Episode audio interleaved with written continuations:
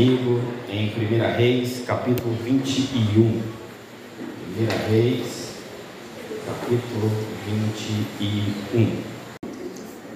1 Reis, capítulo 21, versículo 1 diz: E sucedeu depois dessas coisas, tendo Nabote, os israelitas, uma vinha em Jezreel, que estava junto ao palácio de Acabe, rei de Samaria.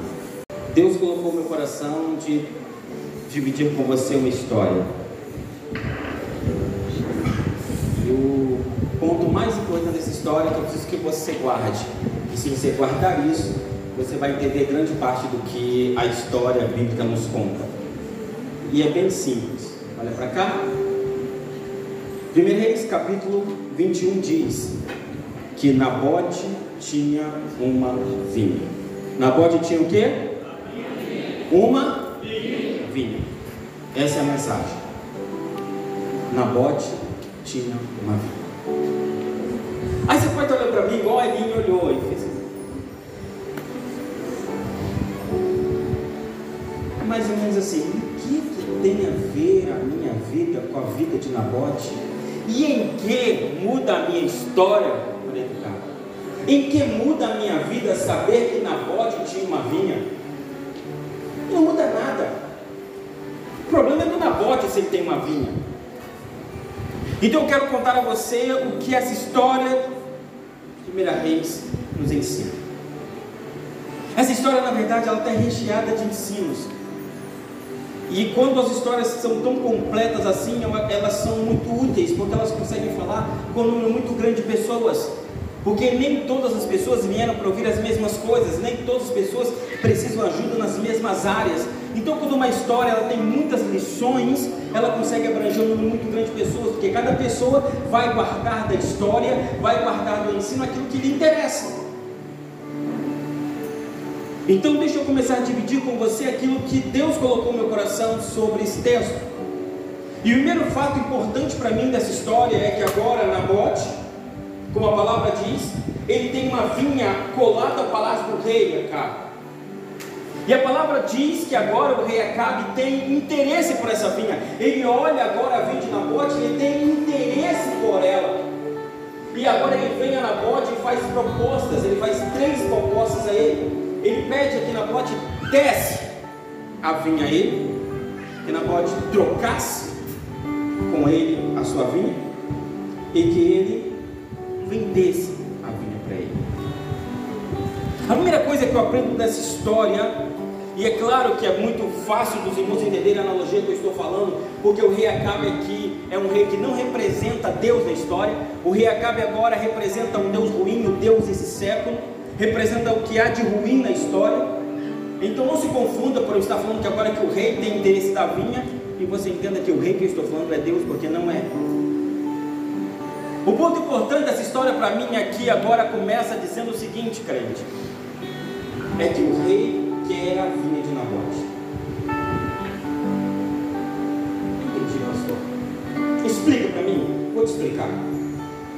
Se a história fosse outra, e agora o rei olhasse e visse um terreno e visse, olha, eu tenho interesse de ampliar o meu palácio, então o terreno de Nabote não interessa, o terreno que está aqui ao lado não interessa na o texto seria outro, o texto aí, Nabote tinha uma propriedade, e o rei se interessou pela propriedade, mas não é isso que está dizendo, está dizendo que o rei quis a vinha, quando era um terreno ele não tinha interesse, quando era o projeto de uma vinha ele também não tinha interesse, quando era o projeto, uma ideia, o sonho de uma vinha, ele não tinha interesse. Mas quando o projeto estava concluído, quando o sonho estava completo, quando a vinha estava pronta, quando agora Nabote não tem terreno, ele não tem um projeto, Nabote não tem um sonho, Nabote tem uma vinha, aí o rei tem interesse. Sabe por quê? Porque o rei não tem interesse por terreno baldio. O diabo tem interesse pelo seu projeto e pelo seu sonho.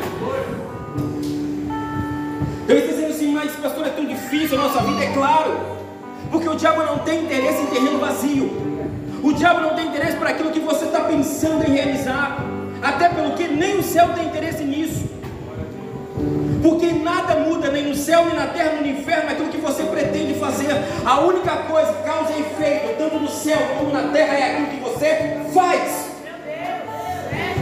Aí eu pensei em fazer isso. Estou pensando em fazer aquilo. Nada. Nada mudou aqui, nada mudou lá. Agora, quando Nabote plantou a vinha, quando ele limpou tudo e a vinha estava pronta, aí sim chamou atenção. Porque o diabo tem interesse com projetos prontos. Aquilo que você está pensando em realizar não muda nada, porque não está realizado. Agora experimenta começar a dar frutos. Experimenta uma bela manhã, ele abrir a janela dele, sentir o cheiro das uvas e dizer, opa, isso muito me interessa.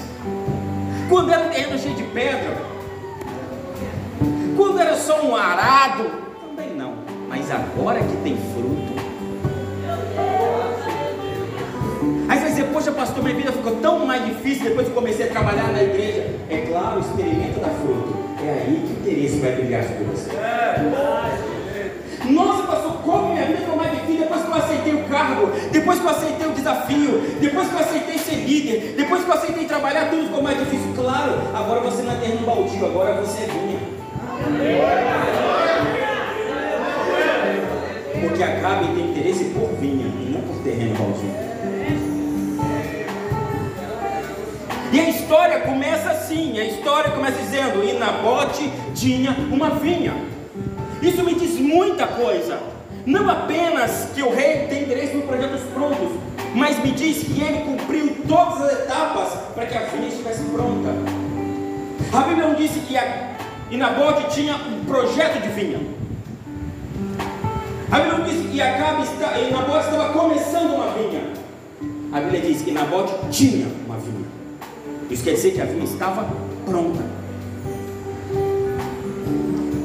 A Bíblia nos relata todas as etapas que compõem uma vinha e que precisam ser realizadas para que essa vinha seja pronta. Existe uma série de etapas que devem ser cumpridas para que então Nabote tenha uma vinha. Para dizer que ele tem, precisa passar por todas as etapas. Então, quando a Bíblia diz que ele tem, ele passou por elas. Se ele dissesse que ele quer ter, ele passaria por elas ainda. Mas ele tem, então ele passou. Ele venceu. Ele realizou todas elas. Lá em Isaías, no capítulo 5, começa a falar. E a primeira coisa que Isaías, no capítulo 5, diz é que para se ter uma vinha, tem que se limpar o terreno. Aquela terra, ela é árida, pedregosa. Não era uma área, uma terra fácil de ser limpa. Não era uma área simplesmente que podia ser colocar no arado de boi, puxar e fazer tudo aquilo. O pessoal da roça aí está sabendo o que eu estou falando, né?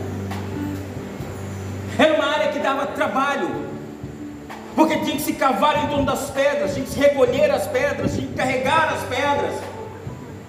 Então ele está dizendo: olha, Nabote tinha uma vinha. Ela está dizendo: olha, Nabote um dia pegou esse terreno e ele cavou em torno das pedras, e ele arrancou as pedras, e ele colocou as pedras das costas, e ele tomou no seu braço as pedras e tirou da sua terra. A Bíblia está dizendo: para que tenha uma vinha, é preciso tirar as pedras, e as pedras aqui representam aquilo que tomam o espaço na nossa vinha. Nesse caso, o pecado. Então, quando a Bíblia diz que Nabote tem uma vinha, pastor dizendo, então Nabote foi lá e gastou tempo tirando o pecado do seu terreno. E ele tomou pelas mãos, e ele cavou em volta, e ele gastou tempo tirando tudo aquilo que impediria a vinha dele de produzir, de tudo aquilo que impediria de produzir frutos. Porque aquela vinha não produziria se as raízes batessem em pedras, então ele teve que tirar todos os empecilhos. E sabe qual a coisa mais interessante? É que o rei não estava interessado nesse tempo. Não entendi. Isso também é uma lição, pastor? É. E o que, eu aprendo com isso? Que enquanto você cuida da sua terra, ninguém te vê.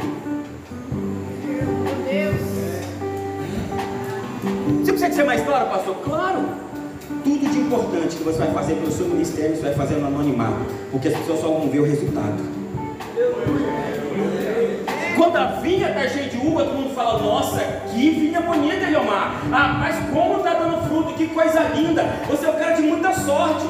que a sua vinha está produzindo tanto, mas ninguém sabe dos dias de sol quente na cabeça, tirando todos os empecilhos. Porque quando você está tirando pedra, ninguém está vendo você.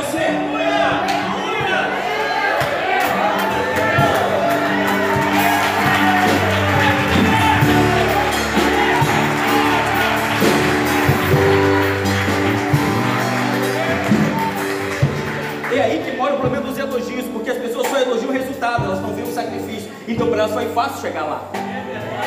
Podia passar um desavisado e falar, não, pode que linda sua vida, você é um rapaz que sorte. Sorte nada, mas você não viu as pedras que eu tinha tirado daqui. Sorte nada, você não viu os dias sol quente aqui, ó, no lombo e eu tirando pedra. Porque nesse dia, o rei não estava na, na, varanda olhando, que era essa terra aí, não quer nada. Agora que está tirando pedra. Muito você fará para ter uma vinha, que você já entendeu comigo que é um ministério. Você é inteligente. Você está comigo no ministério, você está entendendo, nós estamos falando de ministério. Então você já entendeu que muito que você fará pelo seu ministério, você fará em segredo. Muita pedra você vai tirar em secreto. Muito que você vai fazer de importante, muita lágrima vai cair, ninguém vai ver caindo. E é assim mesmo. E vou te dizer mais, e muitas vezes vai tirar isso sozinho. Poxa, mas ninguém está me vendo. Não, porque é sua vinha. Aleluia, glória a Deus. Como assim, pastor? É sua vinha. Glória a Deus. E ninguém bateu tapinha nas costas de Nabó dizendo, rapaz, que lindo esse terreno. Não, queridão. A vinha é dele, a pedra é dele, é ele que tire. E é no secreto. Porque ninguém toca a trombeta e anuncia limpeza de terreno. Pois bem, e Nabote vai lá e tira as pedras, e tira as pedras, e tira as pedras, e tira as pedras. Depois das pedras limpas, aí você diz, acabou, né? Não.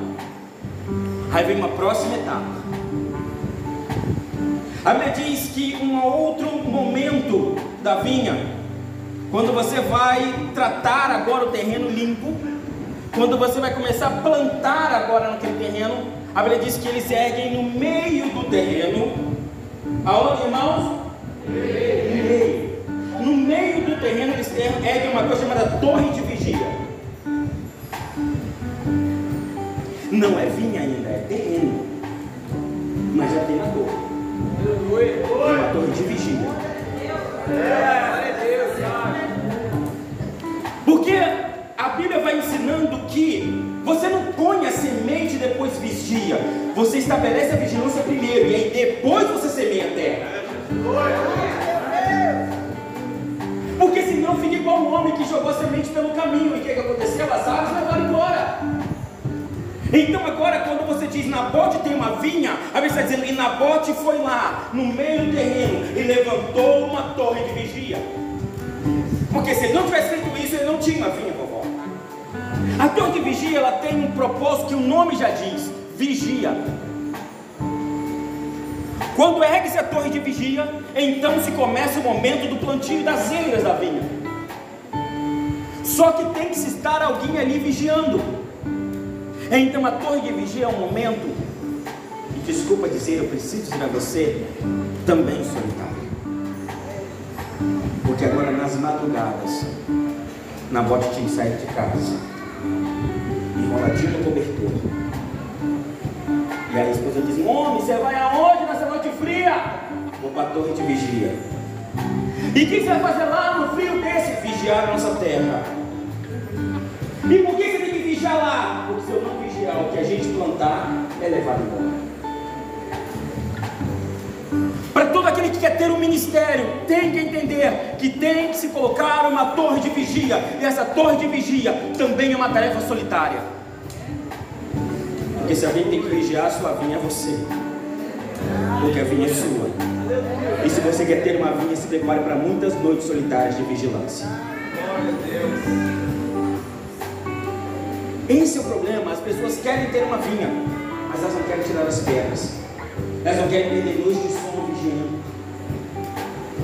Entenda como o Espírito Santo colocar no seu coração. Entenda essa torre de vigia como o Espírito Santo precisa tratar na sua vida. Para algumas pessoas que o Espírito Santo já está tratando, porque por muitas vezes ele te convidou na madrugada para uma noite de vigília e você não topou porque estava muito cansada. E depois disse: Por que, que eu não tenho vinha? Porque na sua terra não tem torre. Mas Deus, por que, que o Senhor não me usa? Porque quando eu te chamei de madrugada para levantar a torre, você não levantou a torre. Mas Deus, por que, que o inimigo levou aquilo? Porque quando torre, não tinha torre. Quando tinha vigia, tinha vigia. Ah, mas eu preciso passar por todas as etapas? Sim. Para ter uma vinha, tem que passar por todas as etapas. Não se pula etapa para ter vinha. Não dá para plantar em cima das pedras e também não dá para jogar lá ele e deixar lá tem que vigiar. E a solidário. É você que vigia. Da mesma forma que é você que ora, que é você que intercede, que é você que pede, que é a sua voz que Deus quer ouvir. Todo mundo pode orar, mas a voz que Deus quer ouvir é a sua. Pode ter equipe de intercessão na igreja, mas a voz que Deus quer ouvir pela sua casa é a sua. Pode ter pastor ungido na igreja, pode ter uma pastora cheia de Deus, mas a voz que Deus quer ouvir na torre de vigília na madrugada é sua. Porque um dia Deus vai olhar e falar assim: agora está pronto. E o Elton tem uma vinha. Porque o Elton não vai ter uma vinha se quem vigiar for eu. Para o Elton ter uma vinha, quem tem que vigiar é ele. Então, então se ergue agora a torre de vigia e pega agora as ramas, as eiras da videira e começa a se espalhar pela terra. Começa-se então a plantar aquela vida. E a vigilância é constante, base. Ela é constante, sabe por quê? Porque ela é antes de plantar, durante o plantio e na hora de colher. Não entendi, pastor. Como assim? Sim, eu vou dar um exemplo. Um dia eu estava no meu tio. E ele tinha uma criação de frangos, ele estava tudo preso, trancado assim no gradil. Eu falei assim, tio, por que você está criando os frangos trancados agora? Porque eu semeei aqui. É, mas se eu soltar, elas vão lá, como é que dá o nome? Elas vão lá e cavam ali, e come, ciscam e come a semente. Então ele disse para mim o que é? Então o que você quer dizer, tio? Quer dizer que eu tenho que agora vigiar a semente quando eu planto, quando ela cresce, quando elas comem um broto, tem que vigiar também quando eu vou comer, porque assim nós comemos resultado do que eu entendi, pastor. O que você está querendo me dizer com isso? Querido, eu quero dizer que a vigilância para todos aqueles que querem uma vinha, todos aqueles que querem ter um ministério, é constante. É antes, durante e depois. Ah, não, vou vigiar só no começo. Vão levar embora a sua semente. Ah, não, vou vigiar só quando estiver produzindo. Não vai produzir, porque eu vou levar a semente antes de produzir. E eu vou mostrar para você que a Bíblia fala disso aqui, isso não é invenção minha não. Aí Nabote então coloca ali a torre de vigia. E Isaías fala sobre o que é que ele tinha que vigiar. E então ele fala: E olha, vigie, para que as raposas e as raposinhas não venham e ataquem a sua vinha. E são dois elementos extremamente importantes, dois inimigos profundos de um ministério excelente. Quantos querem ter um ministério abençoado? Dá o sinal com a mão aí que levantaram a mão, quero que aqui hoje, gente, Pai do céu, da eternidade. E ele diz que você tem que vigiar a raposa e as raposinhas, e são problemas sérios, ambos. Então deixa eu te explicar o que é que as raposas fazem. As raposas, como elas são grandes, elas são maiores, as raposas elas entram na vinha e elas comem as uvas, porque elas têm uma altura, e então elas comem as uvas, elas comem o resultado do trabalho. Então se coloca uma torre de vigia para que as raposas, depois que a vinha estiver produzindo, não levem embora o resultado do que você plantou. Bem? O que são as raposas? As raposas são vários elementos, depende para cada pessoa, ela tem uma raposa diferente para cuidar. Cada pessoa tem uma raposa diferente que ele tem que manter longe da vinha dele, porque cada vinha é uma vinha, cada vinha é uma história, cada dificuldade. Para alguns aqui, a raposa tem que vigiar, talvez seja desemprego, porque tem gente que é crente até o momento que não falte nada. Quando faltou, a raposa come o resultado. Porque a raposa, ela não impede você de produzir, não, ela acaba aquilo que você está produzindo. É assim, galguei, galguei, galguei, lutei, lutei, lutei. Na hora de colher o resultado do ministério, ele vai embora. Treinei, treinei, treinei, ensaiei, ensaiei, ensaiei. Quando ia vivenciar o meu ministério roubado, é a raposa. Para algumas pessoas a raposa é diferente. Tem raposas, aqui eu fiz umas três raposas aqui. Tem aqui o desemprego, tem aqui a má gestão do dinheiro, e nós temos também a raposa da falta do tempo, que para mim são as três mesmas coisas. A falta de tempo, ela é uma raposa poderosa. Isso é estranho, mas é verdadeiro. E eu vou dizer para você como isso acontece. A pessoa, quando ela está no primeiro amor, quando ela ama a igreja, quando ela está se descobrindo com Cristo, quando ela não está vendo os defeitos da igreja, porque o primeiro amor não permitiu, quando ela só está vendo os grandes resultados do que Deus está fazendo na vida dela, ela nunca tem tempo faltando para Deus. Ela vem correndo do trabalho, ela sai da vigília para o trabalho, ela vem do trabalho para a igreja, ela vem de uniforme para a igreja, ela adia compromisso, ela não perde o culto. Ela fala, ah, se pudesse ter culto a semana toda, eu vinha a semana toda na igreja. Ela não vê a hora de ir embora. O culto pode ter demorado, mas ela fala assim, ah, que culto grande, culto lindo, culto benção. Nossa, nem vim passar. Primeiro amor. O problema é quando não tem torre de vigia. E aí a raposinha os que a pessoa está fazendo. E agora está muito cansado. Está muito ocupado está muito atarefado, a casa está muito suja, está muito cansado para vir direto, está muito cansado para ir daqui para lá, está muito cansado para vir três dias. E aí sabe o que acontece? Rouba os resultados da sua vida. Você lutou, você plantou, você limpou, você fez tudo certo. Quando sua vida começa a produzir, a falta de tempo vai lá e come seus frutos. E você ministério lindo sem resultados. Raposa. A pergunta que o Espírito Santo está fazendo a você aqui agora é qual é a sua raposa? Está roubando de você o resultado tudo que você veio plantando até aqui? Porque tem gente, irmão, que ralou muito, orou muito, chorou muito, sofreu muito para chegar até aqui. Padeceu muito, passou muita coisa, pensou em desistir milhões de vezes. Padeceu, sofreu, mas está chegando, está vencendo e veio até aqui. E quando era hora de você desfrutar do resultado da sua vinha, não tem fruto lá, porque a raposa comeu.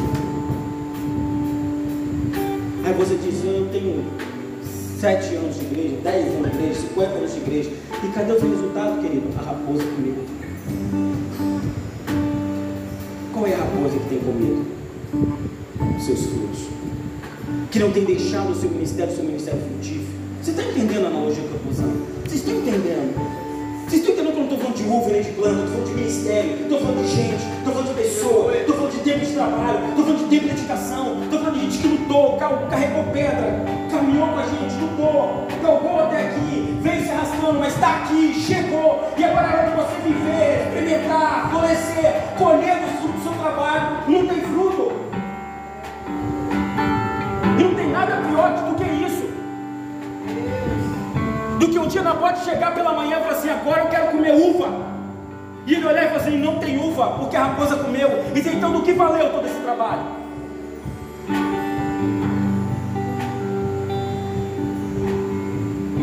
Você tem uma história. Você tem uma vinha. E a minha pergunta é, que raposa tem comido os seus frutos? Você tem três, mas são tantos. São tantos. E o pior de todos nem é a raposa, amor. O pior de todos é a raposinha.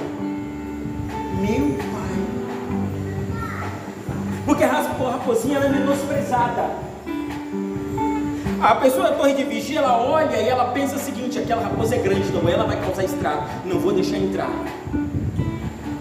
Chega uma raposinha pequenininha. Ah, não, isso é tão pequeno, não tem, é insignificante. Ah, isso aí não dá nada, não. Isso aí não tem problema, não. Não, isso aí não vai causar estrago, não.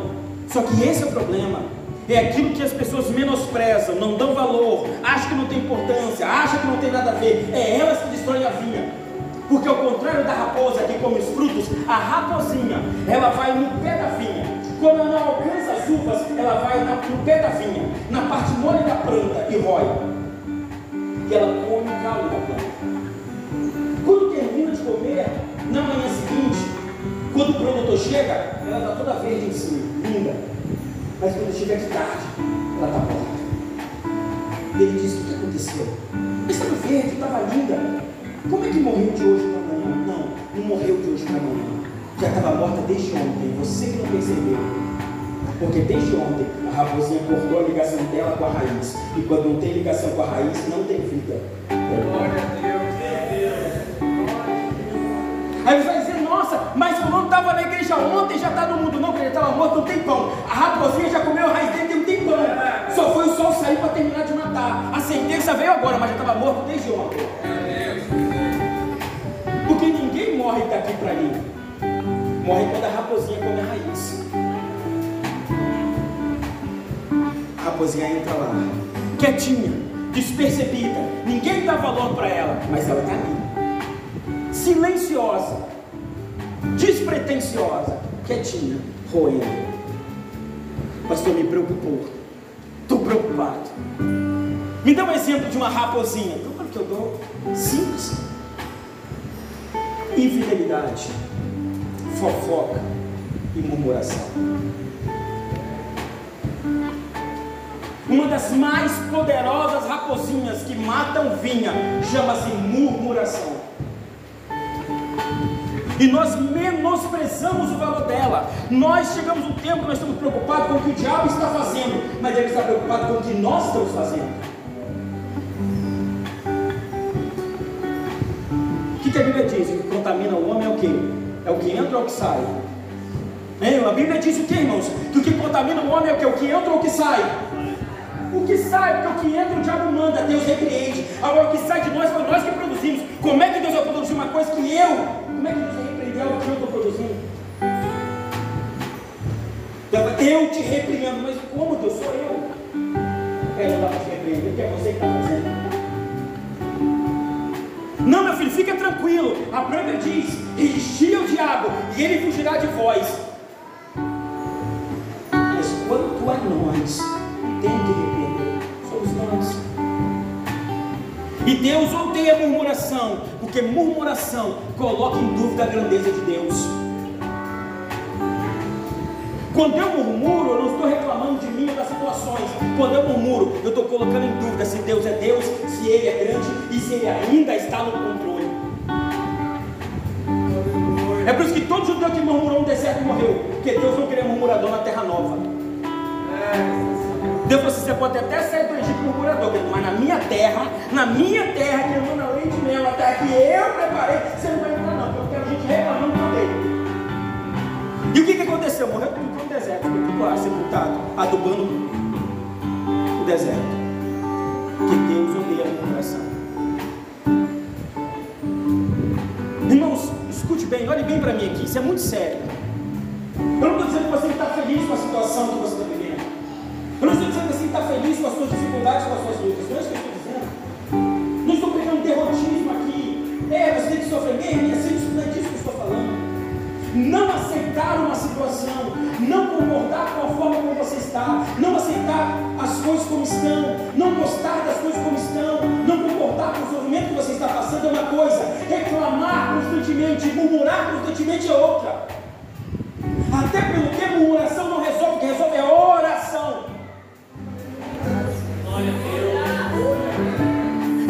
Pela casa dizendo, ah meu Deus, eu não aguento, ai Senhor, que vida, ai que casa, ai que marido, ai que porcaria de vida, ai que porcaria de filho, ai que porcaria de marido, ai que porcaria de país, ai que porcaria de governo, tu morre.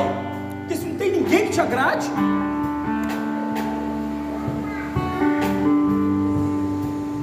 Porque está em nós. Porque a murmuração, ela diz: Deus, você não sabe o que está fazendo. Deus, você não está no controle da minha vida. Deus, você não sabe o que está fazendo a minha história. Deus, você não está controlando a minha, a, a minha existência. Deus, você não está fazendo o que deveria estar fazendo, Deus.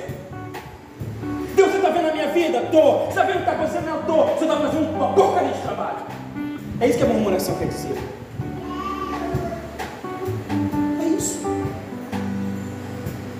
Não, pastor, não é isso que eu disse, não. Não, não é isso que você disse. É isso que a sua atitude diz para Deus. Porque são coisas totalmente diferentes. O que você quer dizer e o que você diz são coisas totalmente diferentes. Você pode até não estar querendo dizer, mas é o que você está dizendo. Mas eu nunca quis dizer para Deus que eu estou duvidando dele. Nunca quis, mas foi isso que você fez.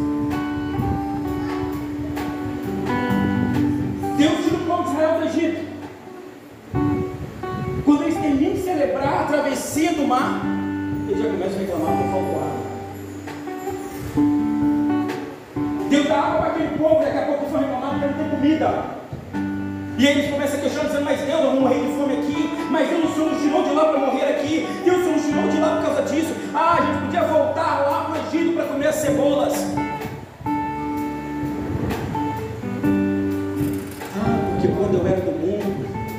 Porque quando eu era solteiro, ah, porque quando eu não tinha filhos, ah, porque quando eu isso, ah, porque quando eu aquilo, isso, volta lá para o Egito então. Essa atitude Deus não aceitou lá de Israel, então o que ele aceitaria de você aqui agora?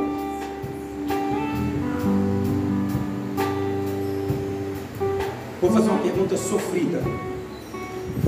Mas eu, eu não vou nem pedir você levantar a mão porque é comprometedor demais. Eu pedi você levantar a mão, porque se você levantar a mão, Deus vai concordar com você no céu. E isso é terrível. Porque a pior coisa que Deus pode fazer por nós é concordar com a coisa que a gente diz. Eu estava explicando para os meninos esse dia. Cuidado com o que vocês falam na igreja. Porque se você falar e Deus concordar. Mas responda no seu coração agora. Olha aqui para mim, preste sua atenção para mim. É, eu sou mais professor que pregador mesmo, né? eu sou assim. Olha para mim aqui. Quantos no seu coração tem certeza que Deus está no controle de tudo? Não de Bíblia, não de teoria, não para todo mundo achar que você é crente. Por isso que eu não pedindo você levantar a mão, não, porque se pergunta, a pessoa graça, porque se eu não levantar a mão, que a pessoa fala, vai você, vai pensar que eu sou crente, né? Então é, eu acredito, mas no fundo, no fundo, talvez não. Glória a Deus. Então, para não te comprometer, eu quero que você responda dentro de você, dentro de você, no fundo da sua alma. Você acredita de verdade que Deus está no controle de tudo? Pensa aí, puxa lá dentro. A fé que você tem no seu coração, você acredita que Deus está no controle de tudo? E se você acredita que Ele está no controle de tudo, então por que você está reclamando do que Ele está fazendo? Não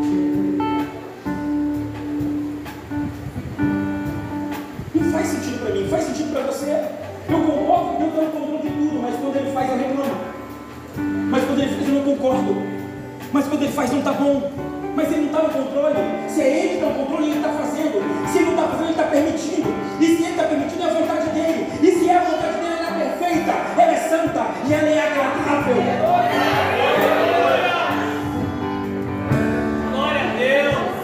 Você pode não entender, porque o Evangelho nunca pediu entendimento, pediu fé. Eu louvo a Deus que a Bíblia é, é santa, porque Deus nunca pediu para nós entendermos, pediu para nós acreditarmos.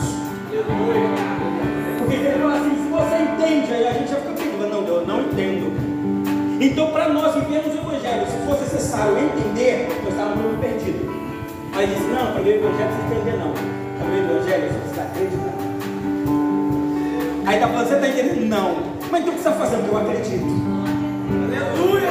Você sabe como é que vai terminar? Não. Mas o que você está fazendo? Eu acredito. Você sabe onde isso vai dar? Não, não sei. Mas o que está? Que eu acredito. Sabe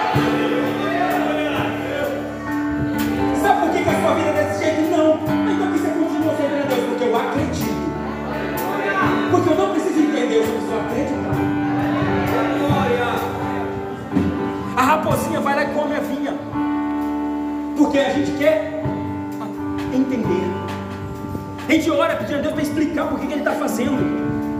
E Deus não responde de oração, irmãos. Porque tem coisa que não é para a gente saber, porque se fosse, Ele tinha contado para nós, Ele não conta. que não cabe para nós entender. Deus não tem que vir dizendo como cada curva da nossa vida vai ser. Ele não precisa. Ele é Deus. Nós precisamos dele. Mas Senhor, mas se o Senhor me explicasse, me dissesse, me mostrasse, ah, soubesse como é que ia acabar, não sabe. A gente tem essa impressão errada que a gente tem a Bíblia escrita. Então a gente sabe como é que a história dos homens bíblicos terminam, mas eles não sabiam quando eles começaram. Você sabe porque você vira a página, mas para eles, eles estavam tão cegos quanto vocês, quanto nós. Eles estavam tão no escuro quanto nós. Porque você acha de verdade que Daniel sabia que Deus ia segurar os leões? Você acha de verdade que Sadraque, Mesaque e Abednego sabiam Deus ia mandar o quarto homem lá? Claro que não. Eles estavam no escuro. Eles não sabiam, vovó, mas eles acreditavam.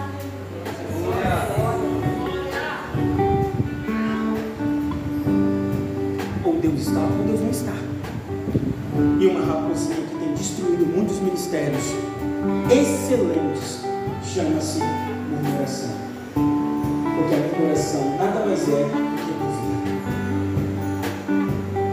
É, pastor, estou entendendo muito, ótimo. Talvez ao final do culto de hoje, muitos de nós temos que pedir perdão a Deus por nossas murmurações. Talvez, quem sabe, aquilo que tem atrapalhado você, que você tem questionado tanto a Deus, Deus, por que, que eu não alcanço? Por que, que eu não chego? Por que, que não acontece comigo? Por que, que não tenho sucesso? Por que estava tudo certo e deu errado? Murmuração. Sabe a coisa mais linda de culto como esse? É que eu não preciso saber o que você tem perguntado a Deus, eu só preciso dar as respostas que Ele me mandou dar. E você, pegue para você as que te cabem. Porque eu tenho certeza que eu estou dando resposta aqui para muitas perguntas de muitas pessoas. Tem gente, gente me ouvindo agora que tem reclamado e murmurado e ainda questionando a Deus por que, que a vinha não está produzindo. Porque você está murmurando, porque a raposinha está comendo a sua vinha. Não é nem o fruto, não, é a sua vinha. Quem murmura não, não é que não tem fruto, não tem é vinha. Então quando a Bíblia diz, e Nabote tinha uma vinha, a Bíblia está dizendo, e Nabote, e Nabote aprendeu a não murmurar, mas a acreditar. Glória a Deus. Vamos terminar.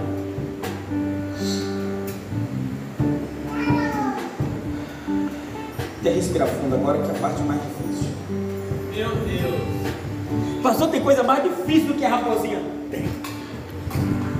Tem um último elemento aqui que compõe uma vinha. Posso falar, irmãos? Amém ou amém? Amém. Sim, vocês falarem amém. Se não bastasse limpar a terra, se não bastasse plantar a vieira, se não bastasse ter a torre de vigia, se não bastasse pôr as raposinhas para fora, as raposas para fora, tem um último elemento que é crucial e essencial para se ter uma vinha. E que elemento é esse, pastor? Chama-se lagar. O lagar é a parte mais triste de ter uma vinha. Porque limpar as pedras faz parte. A gente entende. É, eu tenho que tirar a pedra.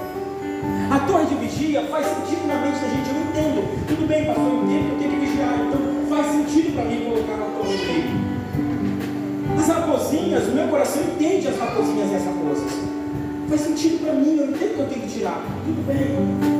Agora o lagar é aquela parte da nossa vida. O lagar é aquela parte do nosso ministério que a gente não entende por que, que tem que estar lá. Que se a gente pudesse dizer, não, Deus, eu posso ter vinha sem lagar? Não pode. O lagar representa sofrimento.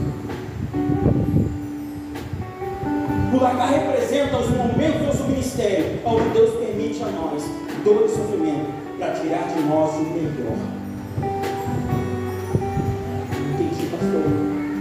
Pode me explicar como é que é essa história de Deus permitir sofrimento na minha vida para tirar o melhor de mim? Vou te dar um exemplo.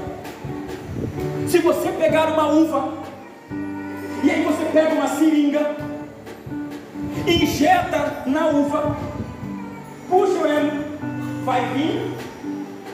O que, que vai vir? Hã? não vem vinho. Não vem vinho. Porque uva não dá vinho se espetar. Uva só dá vinho se estragar.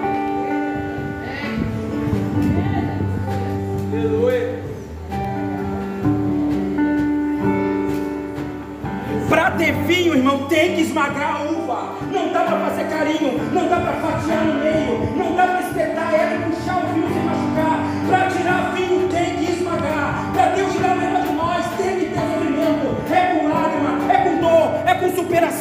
é passando as barreiras, é superando limites, é vencendo o cansaço, é renunciando às nossas vontades, é dor que o melhor de nós aparece.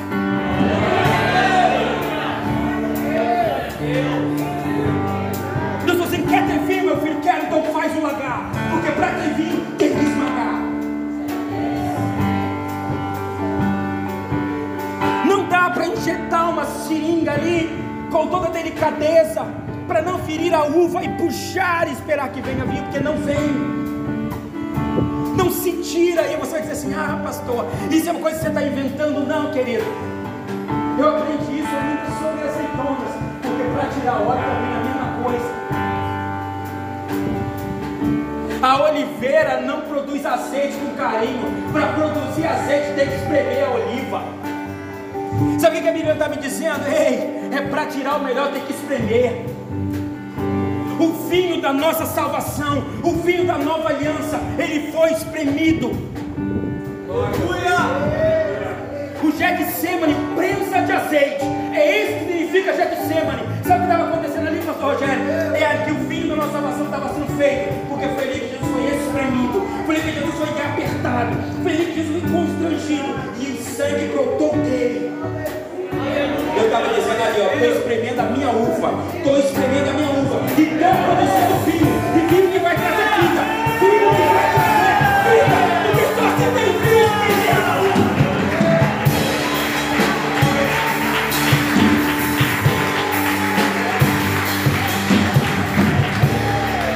Na Bíblia tem coincidência não, gente. O povo acha que as coisas são coincidência. Ah, que coincidência! É o mesmo nome, é o mesmo lugar que tinha azeite. Não, querido, é Deus ensinando para nós. É Deus dizendo, ó, tá vendo meu filho? Tá, tá vendo que ele tá produzindo? Tá, tá vendo estou esmagando ele? ó? Então aprende, porque assim eu vou tirar o melhor de você também.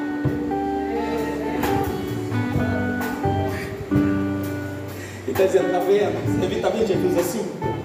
Aprendeu? Aprendi. Então segue o exemplo.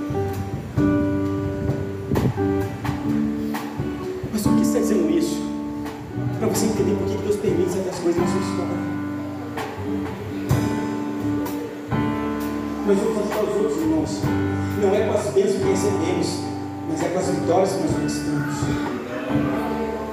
A sua vida edifica outros, Senhor. Não é pelos presentes que você ganha, mas é pelas vitórias que você venceu. Os testemunhos que vão edificar as pessoas da igreja não são as bênçãos que você ganhou, pastor Rogério, mas são as vitórias que você teve quando Deus jogou. As vitórias, as renúncias. Me dá o testemunho dentro das coisas de quem ele era, que ele se tornou, de tudo que ele passou para ser quem é, é isso que inspira outros. Não é as fotos dele na praia, na piscina da casa dele, não é isso que edifica as pessoas, não. Pastor Jé vai abrir mão de fotos aqui, vai puxar na da Você, você que está desanimado, pensando em desistir, eu quero inspirar você. Aí aquela foto, eu ali na piscina, tomando uma Coca-Cola gelada, comendo uma picanha, te inspirou, faça o mesmo, você vai vencer na vida. Não, querido. O que vai inspirar as pessoas que estão pensando em desistir, o que vai levar as pessoas a prosseguirem, a superar essa dor, a continuar a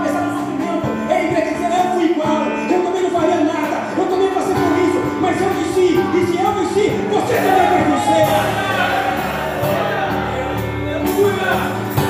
Porque o melhor de nós nasce do sofrimento. Os melhores testemunhos vêm de dor vencida, de enfermidades curadas, de ministérios renovados, de pessoas que superaram a sua dor, que venceram o seu cansaço. É isso que inspira outros. E aí você diz para mim, não, pastor, eu quero dar o meu melhor para Deus, mas eu não quero passar pelo lagar. Então você não quer dar nada. Eu quero ter uma vinha, mas eu não quero chorar. Eu quero ter uma vinha, mas eu não quero sofrer. Então você não vai ter vinha.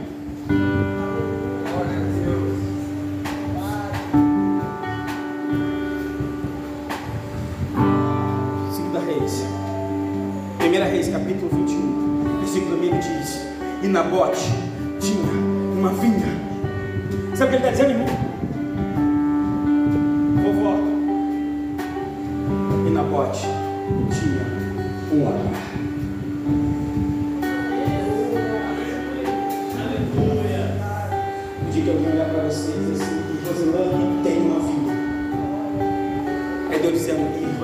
Tem uma história. E Rosilane tem um sofrimento. E Rosilane tem um testemunho.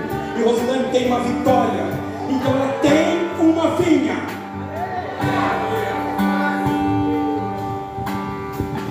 E é essa vinha que deseja, desejo do rei. É essa vinha que o rei deseja. Quando você entender, digo amém. Amém, amém? Amém.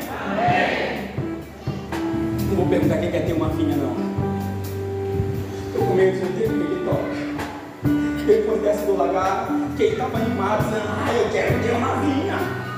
Já pensou do lagar? Não sei, assim, sabe? É. Talvez, pastor, vou pensar melhor, vou consultar a minha família. Porque é triste, irmãos, a empolgação consequente que algumas pessoas vivem no Evangelho. Porque elas vêm para a igreja, no caso. Aí elas cantam hinos.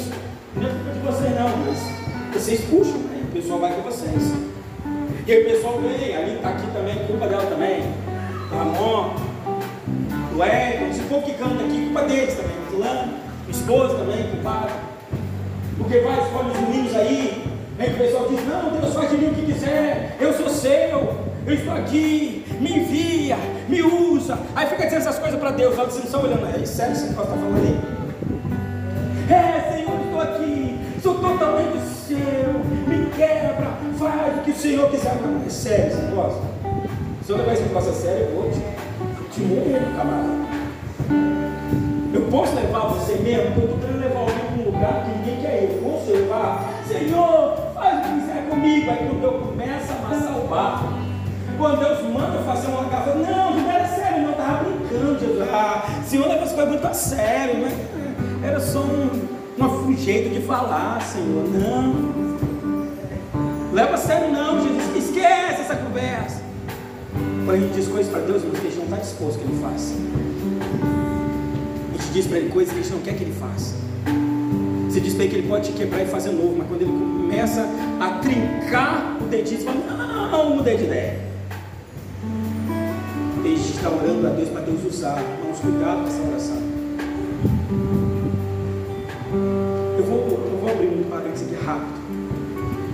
E vou explicar para vocês uma vez só como é que Deus responde a oração. Que tem gente que não está entendendo o. Então eu vou explicar para você. Uma pessoa, Rogério, ela vem aqui no altar dessa igreja. Ela se ajoelha aqui e fala, Senhor, eu quero ter fé. Me usa, Senhor, crescer na minha fé. Quero fé. Pessoal, fecha você quer fé, eu quero te dar fé. Fechado, fechado. Pega no irmão, você vai ter fé. Mas é porque a pessoa acha, Bruna, ela acha que Deus tem um copinho. Que ela manda o anjo do porta-fé e a pessoa, sabe, vão lá e derrama a fé. Aí a pessoa acha que como ela orou pedindo fé, no final do culto ela já sai fedendo da fé. E não é assim que Deus faz. Deus assim, você quer fé? Quero. Fechado. Amanhã eu vou te colocar numa situação. Eu vou te colocar num vale. Eu vou te colocar num problema. Eu vou te colocar numa situação.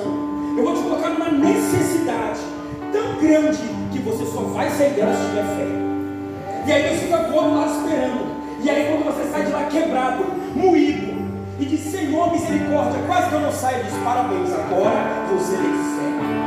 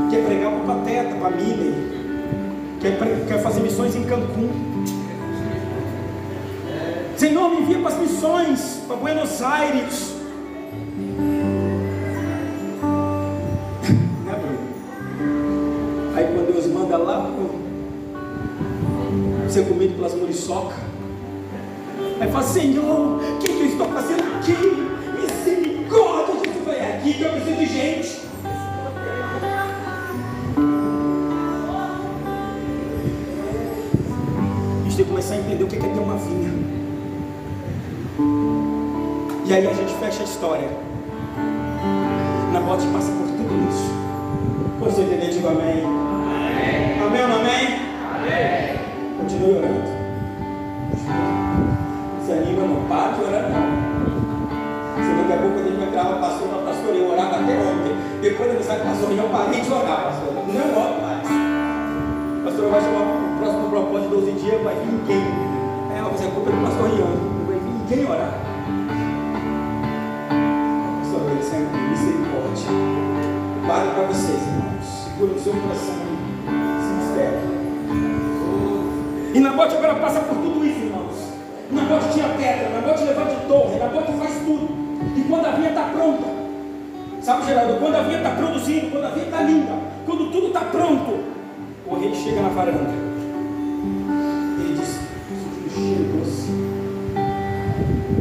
Ele olha, ele fala que ficava próximo ao lado.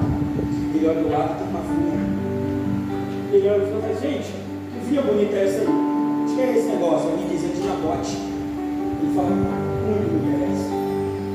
E aqui entra uma das batalhas espirituais mais sérias que as pessoas têm nesse tempo que nós vivemos. Eu vou terminar minha palavra aqui. O rei vem agora na bote, ele usa três estratégias que o diabo ainda tem usado até hoje para destruir muitas vidas e ministérios. É um discurso que ele impregna na mente das pessoas para que as pessoas percam aquilo que elas estavam tanto para ter. O rei vem na bote e diz o seguinte: Ei, escute, ele vem e diz: Ei, dá a sua vida. Olha que loucura! Ele vem a Nabote e diz: Ei, dá a sua vida.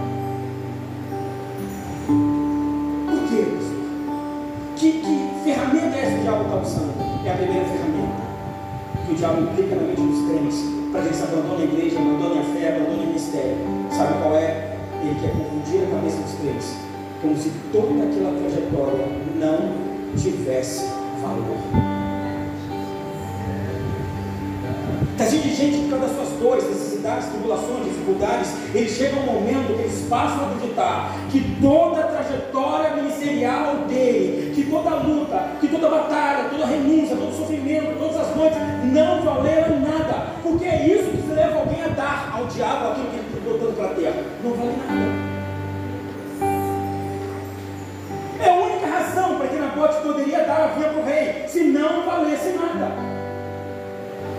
E o diabo vem e pega as suas dores, pega os seus sofrimentos, pega as suas decepções, pega as suas tristezas e quer convencer você, marido caro, quer convencer você, Gilberto, que tudo que você fez até aqui não vale nada.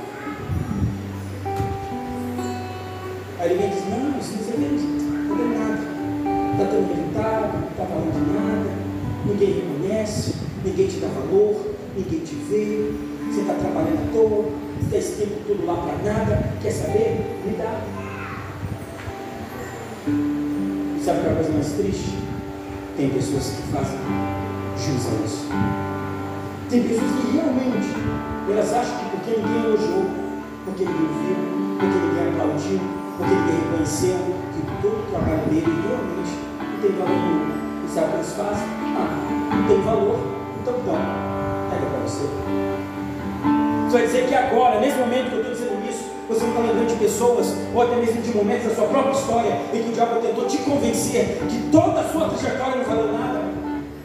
Isso vai dizer que sou a única pessoa dentro dessa igreja que o diabo já te fez essa proposta.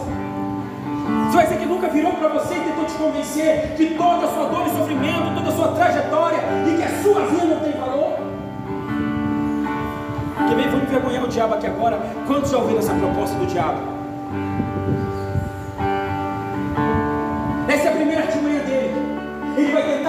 Convencer que a tua trajetória não tem valor. E por muitas vezes ele vai basear esse valor no reconhecimento das pessoas. Ele vai tentar te convencer que porque as pessoas não me elogiam não tem valor. Só que o valor da sua vinha não está em que as pessoas reconheçam. O valor da sua vinha está em que você sabe como ela te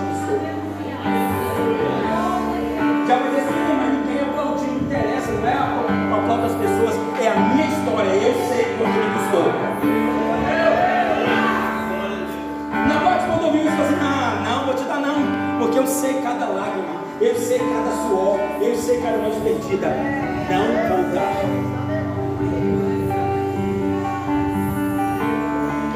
Aí entra a segunda proposta, que tem que chamar muitas pessoas também na igreja. Infelizmente, o diabo diz: tudo bem, você não quer dar, não dê. Vamos fazer uma troca. É aqui que começa a barganha do diabo, porque ele começa a querer comparar o que ele tem com o que. Só que o grande segredo que as pessoas não sabem é que se o rei já tem uma vinha para trocar com o Nabote, para que ele quer de Nabote? É mentira! Porque se o diabo pudesse dar a você o que Deus tem dado, ele já tinha dado. Se ele pudesse fazer na sua história o que Deus fez, ele já tinha feito. É verdade. Você é o que é porque Deus fez você ser o que é. A grande chamada do diabo.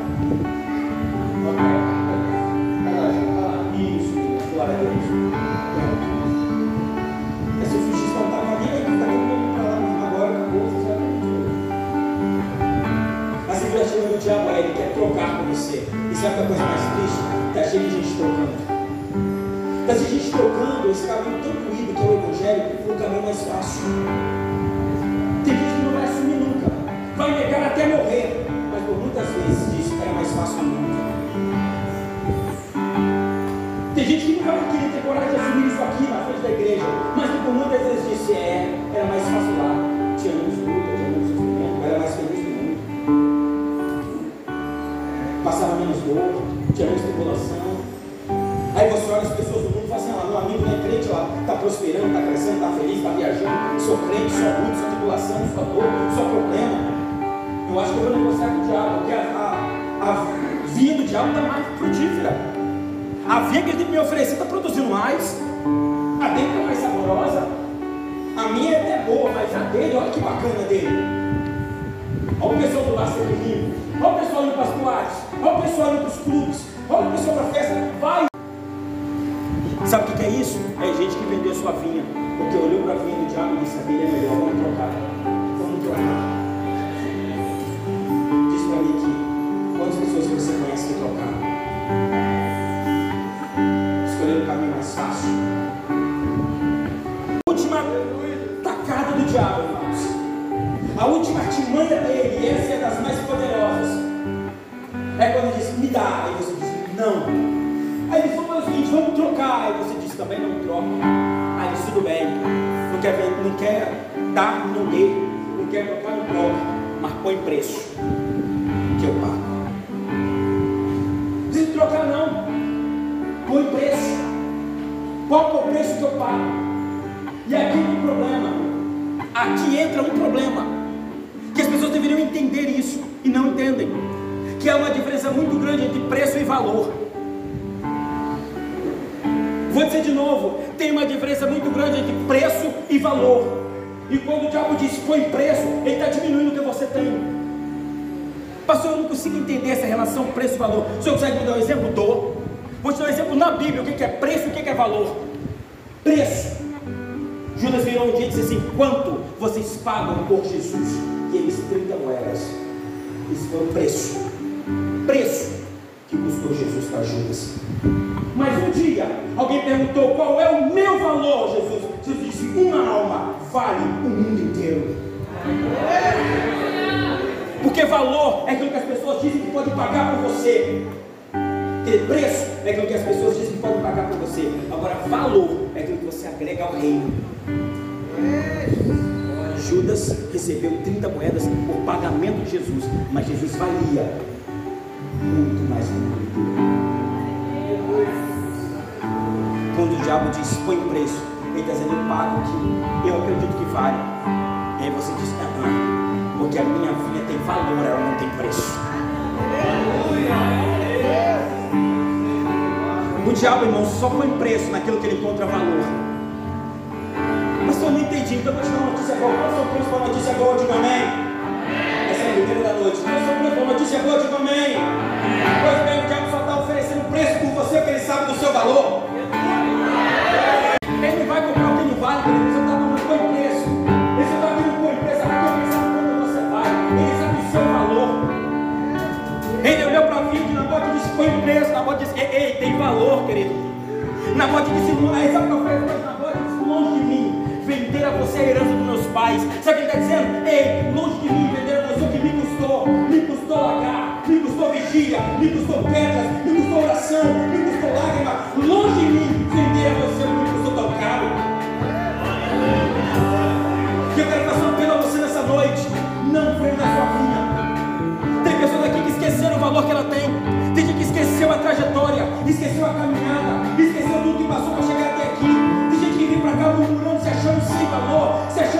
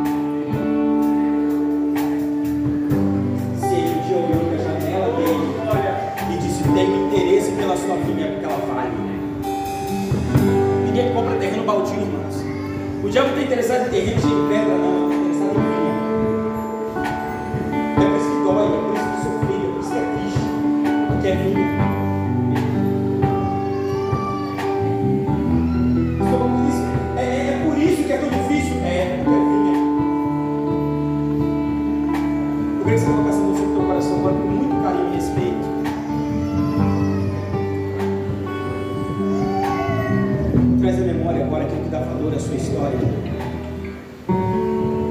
Você não é o que o diabo diz de você, você não é nem o que as pessoas dizem de você.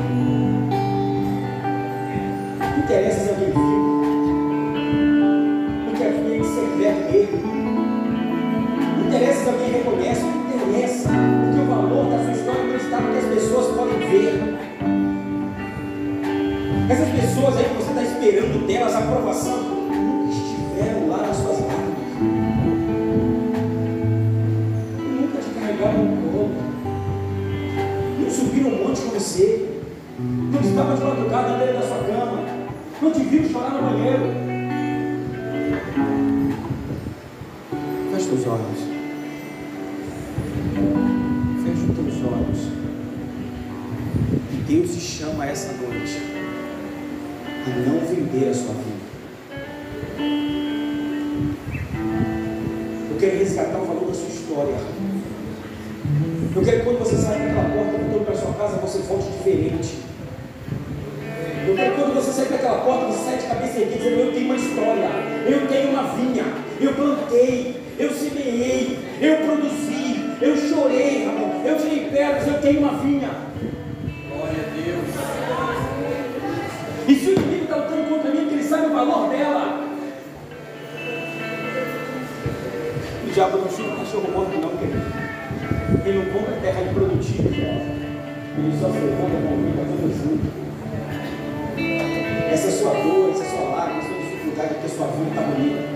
Diabo sabe que ela está produzindo. A gente entender que o preço que estão oferecendo pela sua vinha não vale. diabo oferecer, você entrega a sua vinha, você vai ter paz. Eu faço uma barganha com você, eu te deixo em paz, você me dá a sua vinha. Sabe que ele está oferecendo isso? Porque ele sabe quanto ela vale. Aleluia! Tem gente que está entendendo a mensagem.